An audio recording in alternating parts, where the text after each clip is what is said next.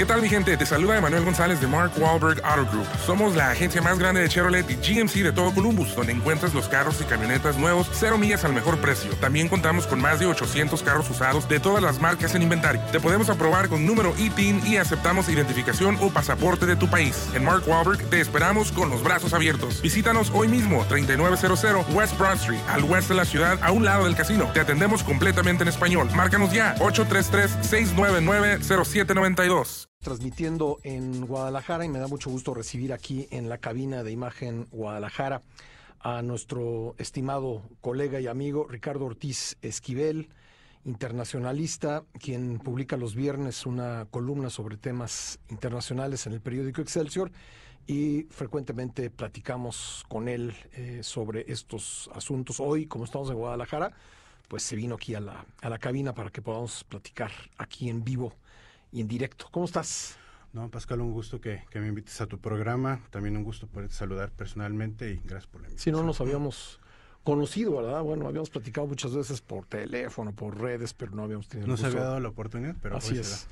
Así es. Bueno, a ver, eh, Ricardo, yo creo que uno de los temas más eh, interesantes de, de, las, de, los últimos días eh, ha sido la, la, elección de Javier Milei como presidente de, de Argentina. Yo he sido de la posición que, que se ha exagerado en cuanto a, a imaginar esto como un, como un, o a tomar esto como un vaticinio de lo que va a pasar en México.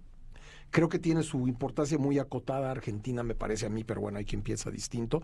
Pero aún así, eso no quita que mi ley sea un fenómeno político sumamente interesante y que merece pues el análisis.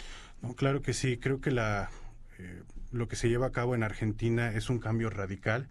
Tenemos a un kirchnerismo que estaba gobernando por 16 años federalmente y creo que no solamente es el hartazgo de la gente lo que llevó a tomar esta decisión, sino también creo que hay un punto muy interesante que no se ha tocado en México y se habla muchísimo sobre mi ley y creo que hay dos personajes elementales en el balotaje de Argentina. Primero es el expresidente Mauricio Macri y la señora política Patricia Burrich de Juntos por el Cambio. Pero sí definitivamente eh, son tiempos de definiciones en Argentina. Javier Milei gana por este hartazgo que está sucediendo en, en el país sudamericano y creo que también eran las únicas dos opciones que se tenían después de la primera vuelta. Pierde Patricia Burrich por una paliza y después entra Javier Milei, que es la única opción que tenían los opositores o la gente que no quería seguir a, a Sergio Massa para que continuara el kirchnerismo. Entonces, una elección de Estado bastante importante para lo que va a suceder. No creo yo solamente en los próximos cuatro años, sino tal vez en los próximos ocho años.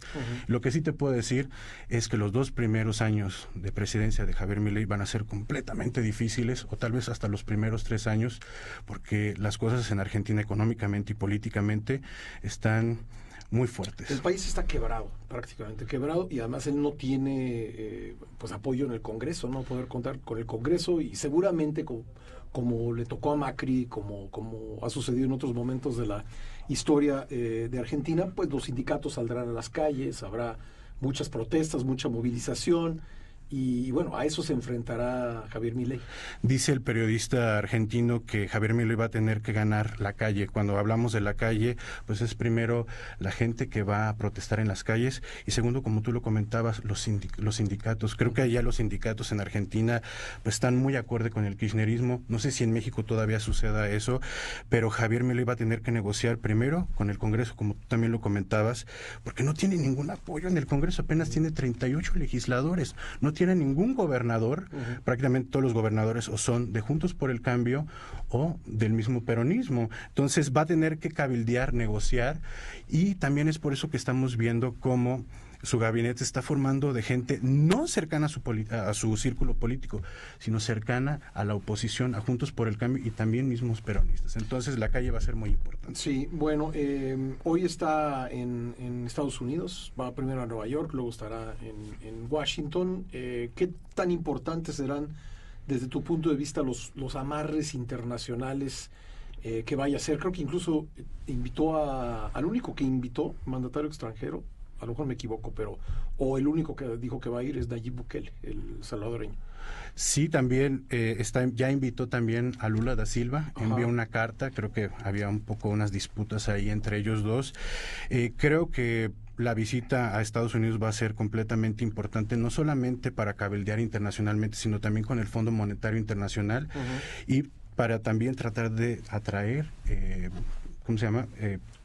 Ayuda, inversión. ayuda, inversión, porque es lo que más necesita en estos momentos Argentina. Y también se van a tener que ver cómo va a privatizar al país, porque ya, ya sabes que IPF lo quiere vender, quiere vender las aerolíneas, quiere prácticamente privatizar el país.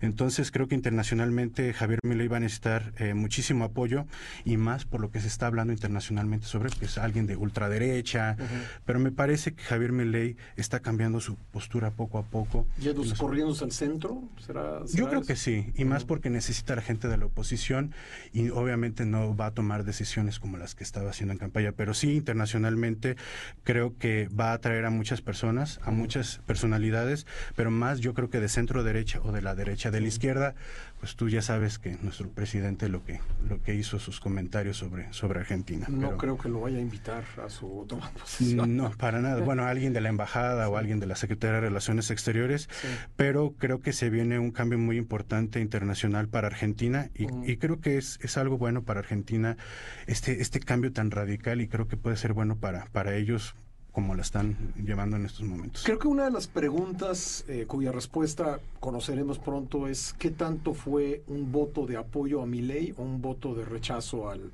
eh, kirchnerismo-peronismo.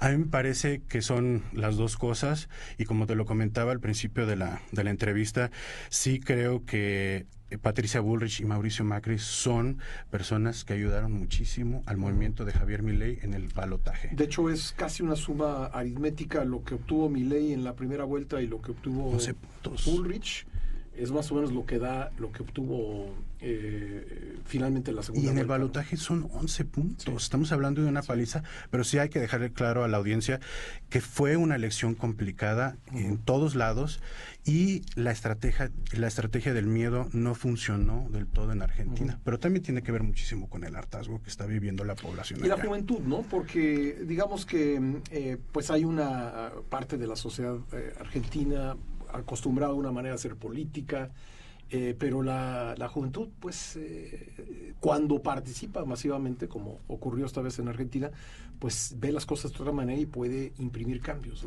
La juventud fue prácticamente elemental para que también Javier Milei ganara y estas masas en, en este país sudamericano fueron prácticamente la las principales que hicieron que Javier Milei estuviera, que sea el, presidente electo, y veremos qué es lo que va a suceder este próximo 10 de diciembre con la investidura y cómo es que va a llevar a cabo su gobierno. Pero sí, lo que te repito es, los dos, tres primeros años de, de, este gobierno, de este próximo gobierno, van a ser muy complicados para Argentina, internamente, externamente, y es por eso lo, lo que tú me preguntabas. Para eso está yendo a Estados Unidos, el país más poderoso del mundo, a cabildear, a buscar pues nuevos liderazgos y eh, vamos a decirlo así ayuda, ¿no? Porque es lo que necesita. Ya se puede hablar, eh, Ricardo Ortiz, de, de una, una eh, vuelta de tuerca a lo que se llamó la Revolución Rosa, el, el, acceso de partidos de izquierda a los gobiernos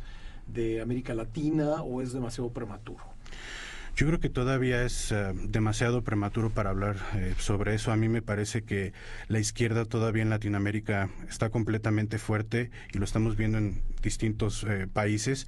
Creo que en Argentina funcionó muy bien por muchos años esta coalición del kirchnerismo, de la cámpora, del peronismo, pero creo que en algunos países se empiezan a dar cuenta de lo que es el socialismo y la izquierda a lo que está a lo que ha estado llevando a, los países actualmente, ¿no? Entonces, creo que la gente empieza más o menos a ver que la izquierda está siendo un problema en, América Latina y que las cosas no son como se pintan realmente en el, en el papelito, ¿no? En la teoría.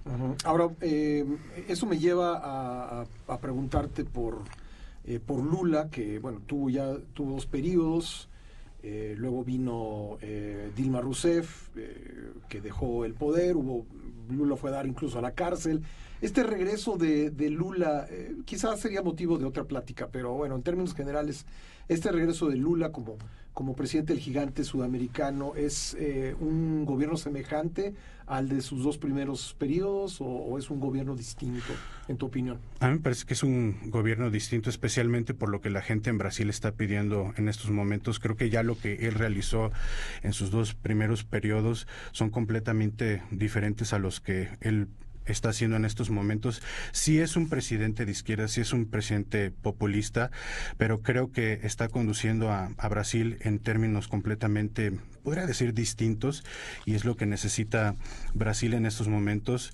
Brasil mismo también se hartó de lo que sucedió con Bolsonaro, y creo que, bueno, la gente de Brasil eligió, y, y yo veo a un Lula da Silva pragmático, a un Lula da Silva, yo creo que un poco diferente a lo que era anteriormente, y creo que las cosas van bien para, para Brasil. Eh, es prácticamente el gigante de, de, Sudamérica. además, yo, yo una de las diferencias que, que veo, eh, un pragmatismo, como, como tú dices, de, de, Lula es en la atracción de inversiones. ¿no? El, el año pasado, 2022, logró atraer casi el triple de las inversiones que atrajo México. Y muy, en muy buena medida por el activismo internacional. Es un hombre que está frecuentemente recorriendo el mundo, que él pues a diferencia, hay que decirlo, del presidente López Obrador, que no le gustan estos foros internacionales, a Lula le encantan. Lula siempre está, Lula está en cuanto foro internacional puede estar. Eh, la diplomacia brasileña es muy, muy activa, tiene una gran cantidad de embajadas en el mundo. Eh, Brasil está, Brasil que por mucho tiempo se volcó hacia sí mismo, hacia adentro, hoy está muy, muy abierto, ¿no? no Lula da Silva, creo que tú lo puedes ver con BRICS y es la imagen principal de América Latina, yo podría decir en estos momentos más que el presidente López Obrador, cómo ha estado cabildeando con BRICS para expandir pues esta organización eh, y creo que Lula da Silva eh, está haciendo las cosas bien internacionalmente. Un poco mal también lo veo por esa hipocresía de entre decir, ok, apoyo a Rusia, apoyo a Ucrania.